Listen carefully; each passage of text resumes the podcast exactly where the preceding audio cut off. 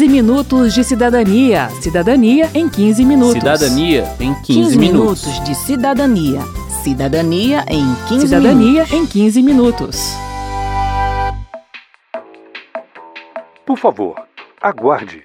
Sua ligação é muito importante para nós. Essa é a hora que a gente coloca o telefone no Viva Voz e vai fazer outra coisa, porque sabe que vai demorar, né? Exatamente. Ligar para o 0800 de uma empresa é certeza de ter que esperar. Várias mudanças foram feitas nos últimos anos para amenizar as dificuldades de relacionamento com as empresas.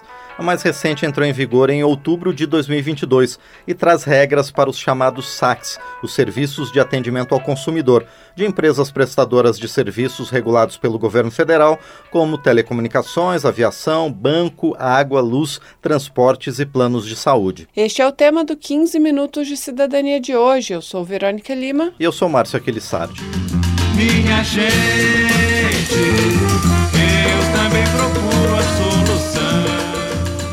Serviço de atendimento ao consumidor precisa estar disponível durante 24 horas por dia, 7 dias por semana e com garantia de acesso pelas pessoas com deficiência. O acesso deve ser gratuito e pode acontecer por meio de diferentes tipos de canais: telefone, site, e-mail e até redes sociais, sendo que o telefônico é obrigatório. Mas olha só, apenas um desses canais precisa ter atendimento durante as 24 horas do dia e é a empresa que escolhe qual será. A Vanessa Pereira do Procon explica. Se ela escolher que o atendimento telefônico é o que vai ficar funcionando 24 horas por dia, ela tem que manter o atendimento humano em todo esse tempo. Então, se for por rede, por rede social, por exemplo, que hoje é possível, vai ter que ter alguém lá para fazer esse atendimento 24 horas por dia. O consumidor precisa desse atendimento. E aí o telefônico não, o telefônico vai ficar por no mínimo 8 horas. Isso também é importante. Se o canal 24 horas não for o telefônico, ela vai precisar ter atendimento humano também pelo telefone por no mínimo 8 horas por dia. O David Guedes, do IDEC, Instituto Brasileiro de Defesa do Consumidor, faz uma ressalva em relação a esse ponto. O decreto, ele diz, não deixa claro se de fato o atendimento 24 horas precisa ser feito por uma pessoa ou se pode ser robotizado. A gente tentou tirar a dúvida com o Ministério da Justiça, mas a resposta não chegou até a gravação desse programa. De qualquer forma, como apenas no atendimento telefônico o menu inicial precisa ter a opção de falar com o atendente, nem sempre a pessoa consegue chegar à opção de falar com esse atendente quando usa outros canais, como chats e redes sociais.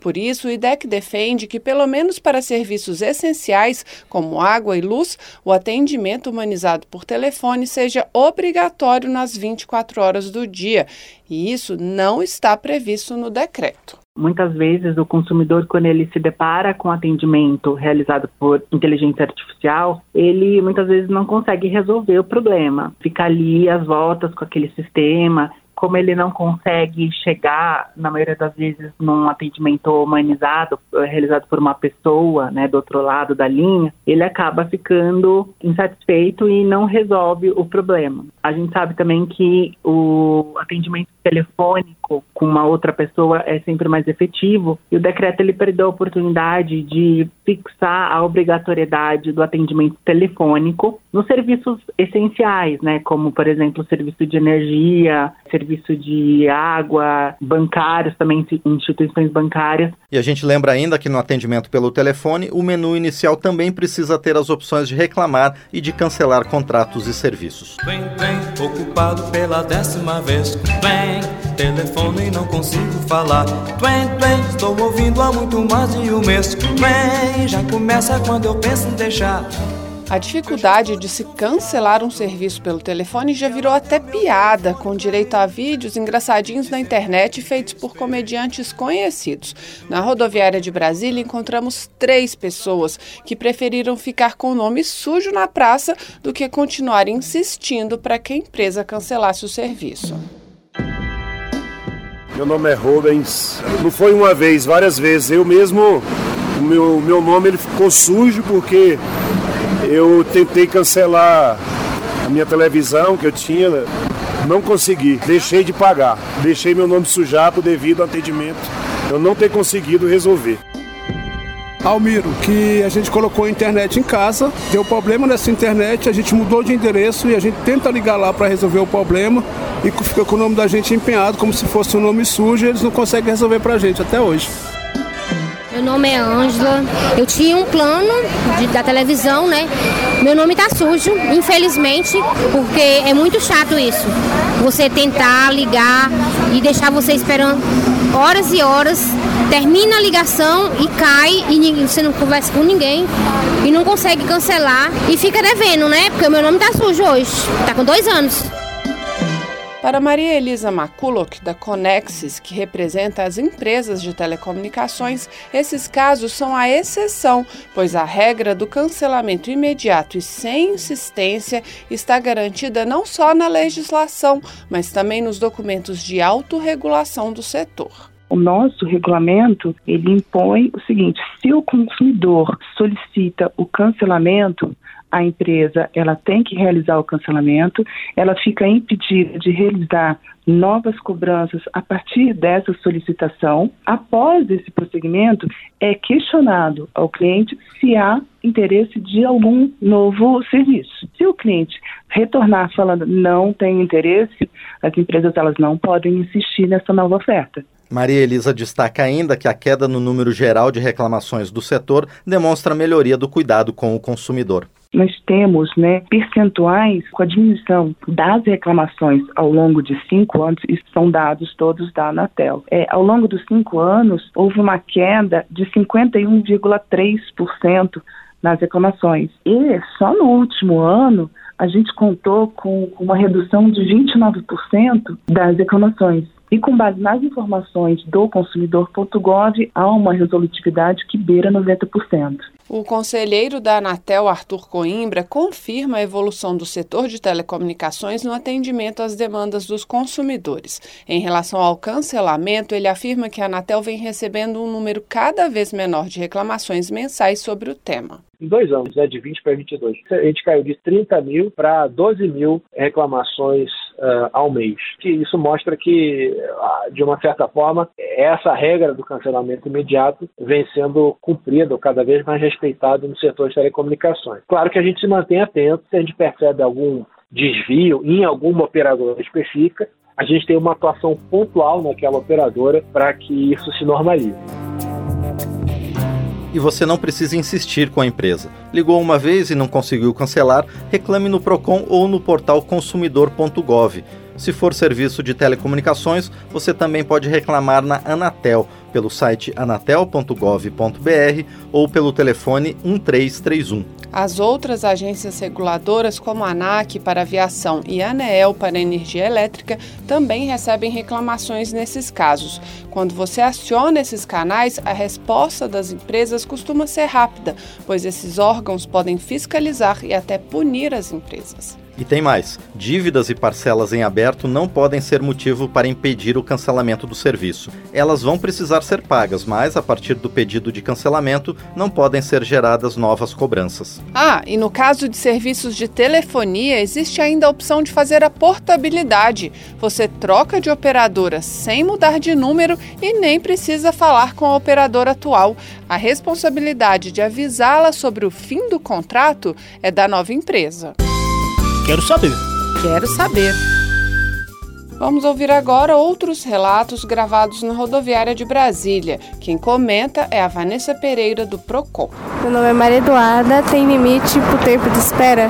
A legislação fala que vai ser regulado, é, ainda precisa dessa regulação por setor. Então, a telecomunicação pode vir com uma, uma, uma normativa dizendo que é, para atender telecomunicação o tempo máximo de espera será X, porque a legislação não veio dizer nesse tempo, ela veio só falando que precisa ter um tempo máximo de, de espera.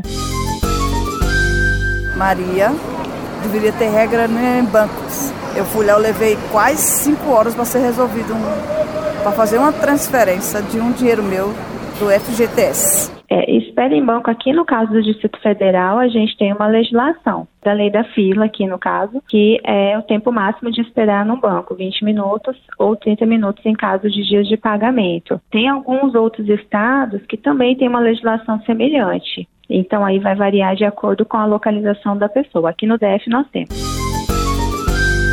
Meu nome é Débora e eu queria saber por que ao ligarmos temos que obter resposta de perguntas que não fazemos.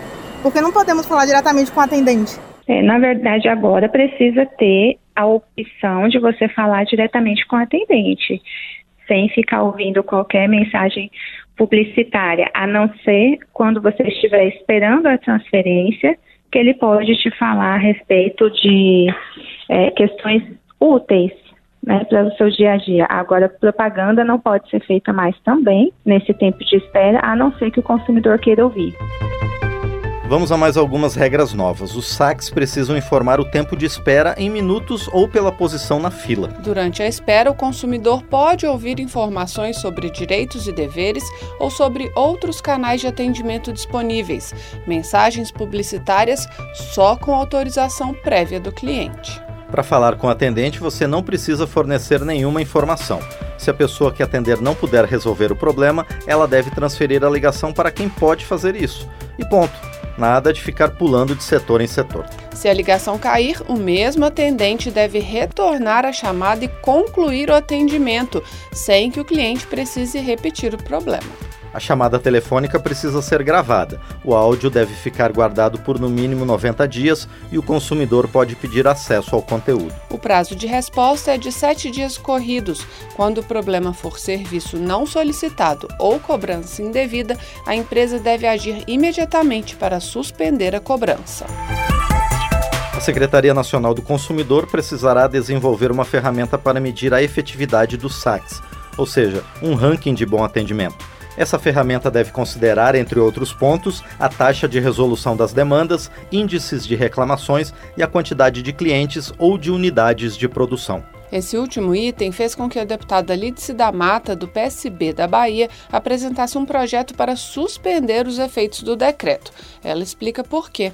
E nesse decreto termina retirando benefícios dos consumidores e nessa dimensão termina favorecendo as empresas infratoras. Então, eu considero que o foco do decreto tem que ser a defesa do consumidor. E o decreto diminui a importância de uma reclamação e de uma melhor atenção e respeito aos consumidores individuais, porque ele considera o porte da empresa na quantificação dessas queixas. O deputado Silvio Costa Filho, do Republicanos de Pernambuco, discorda. Foi feito um amplo debate no Ministério da Justiça e da Segurança Pública, foi feito um diálogo com a sociedade civil organizada, com vários setores da economia que defendem o setor produtivo, mas também com vários setores que defendem o consumidor.